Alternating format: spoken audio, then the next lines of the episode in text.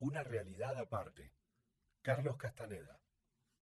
Chupé la pipa y oí el chirriar de la mezcla al encenderse. Sentí una capa instantánea de hielo dentro de la boca y la nariz. Di otra fumada y el recubrimiento se extendió a mi pecho. Don Juan tomó la pipa de mis manos y la golpeó en el cuenco contra la palma de la suya, para aflojar el residuo. Luego, como siempre hace, se mojó el dedo de saliva y frotó el interior del cuenco. Mi cuerpo estaba aterido, pero podía moverse. Cambié de postura para hallarme más cómodo. ¿Qué va a pasar? Pregunté. Tuve cierta dificultad para vocalizar. Con mucho cuidado, don Juan metió la pipa en su funda y la envolvió en un largo trozo de tela. Luego se sentó erguido encarándome. Yo me sentía mareado, los ojos se me cerraban involuntariamente. Don Juan me movió con energía y me ordenó permanecer despierto. Dijo que yo sabía muy bien que de quedarme dormido moriría. Eso me sacudió. Pensé que probablemente don Juan solo lo decía para mantenerme despierto, pero por otro lado, se me ocurrió también que podía tener razón. Abrí los ojos tanto como pude y eso hizo reír a don Juan. Dijo que yo debía esperar un rato y tener los ojos abiertos todo el tiempo, y que en un momento dado podría ver al guardián del otro mundo. Sentí un calor muy molesto en todo el cuerpo. Traté de cambiar de postura, pero ya no podía moverme. Quise hablar a don Juan.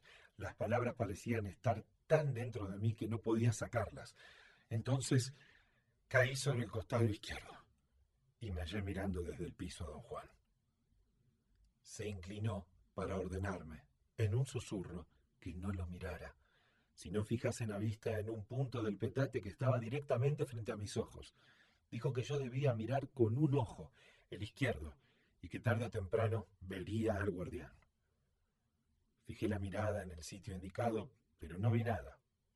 En cierto momento, sin embargo, advertí un mosquito que volaba frente a mis ojos. Se posó en el petate.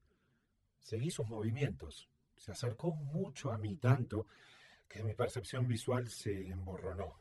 Y entonces de pronto sentí como si hubiera puesto de pie, en una sensación muy desconcertante que me decía algo de cavilación, pero no había tiempo para ello. Tenía la sensación total de estar mirando al frente desde mi acostumbrado nivel ocular y lo que veía estremeció la última fibra de mi ser.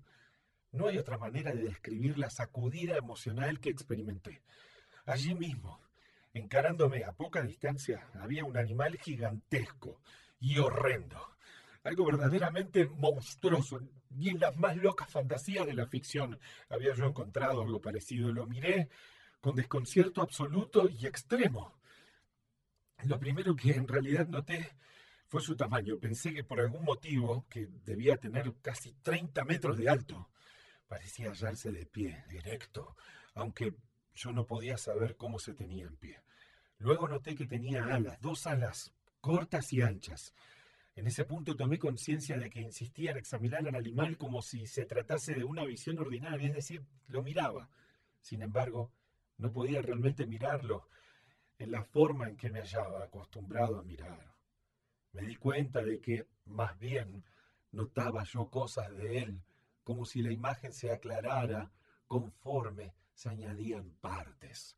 Su cuerpo estaba cubierto por mechones de pelo negro. Tenía un hocico largo y babeaba. Sus ojos eran saltones y redondos, como dos enormes pelotas blancas. Entonces empezó a batir las alas. No era el aleteo de un pájaro, no, sino una especie de tremor parpadeante, vibratorio, ganó velocidad y empezó a describir círculos frente a mí. Más que a volar, se deslizaba como con una asombrosa rapidez y agilidad a unos cuantos centímetros del piso. Durante un momento me hallé abstraído en observarlo. Pensé que sus movimientos eran feos y sin embargo su velocidad y su altura eran espléndidas. Dio vueltas en torno mío, vibrando las alas, y la baba que caía de su boca volaba en todas direcciones. Luego giró sobre sí mismo y se alejó a una velocidad increíble hasta desaparecer en la distancia. fijamente en la dirección que había seguido, pues no me era posible hacer nada más.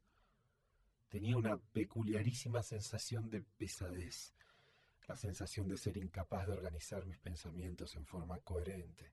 No podía irme. Era como si me hallara pegado al sitio. Entonces vi en la distancia algo como una nube. Un instante después la bestia gigantesca daba vueltas nuevamente frente a mí a toda velocidad. Sus alas tajaron el aire cada vez más cerca de mis ojos, hasta golpearme. Sentí que las alas habían literalmente golpeado la parte de mí que estaba en ese sitio, fuera la que fuera. Grité con toda mi fuerza, invadido por uno de los dolores más torturantes que jamás he sentido. Lo próximo que supe fue estar sentado en mi petate. Don Juan me frotaba la frente. Frotó con hojas mis brazos y piernas. Luego me llevó a una zanja de irrigación detrás de su casa, me quitó la ropa y me sumergió por entero, me sacó y volvió a sumergirme una y otra vez. Mientras yo yacía en el fondo poco profundo de la zanja, don Juan me jalaba de tiempo en tiempo el pie izquierdo y daba golpecitos suaves en la planta. Tras un rato sentí un cosquilleo. Él lo advirtió y dijo que yo estaba bien. Me puse la ropa y regresamos a su casa. Volví a sentarme en mi petate y traté de hablar, pero me sentí incapacitado de concentrarme en lo que quería decir, aunque mis pensamientos eran muy claros. Asombrado, tomé conciencia de cuánta concentración se necesitaba para hablar. También noté que, para decir algo, Tenía que dejar de mirar las cosas. Tuve la impresión de que me hallaba enredado en un nivel muy profundo y cuando quería hablar tenía que salir a la superficie como un buceador que tenía que ascender como si me jalaran mis palabras. Dos veces logré incluso aclararme la garganta en una forma perfectamente ordinaria. Pude haber dicho entonces lo que deseaba decir, pero no lo dije. Preferí permanecer en el extraño nivel de silencio donde podía limitarme a mirar. Tuve el sentimiento de que empezaba a conectarme con lo que don Juan llamaba ver.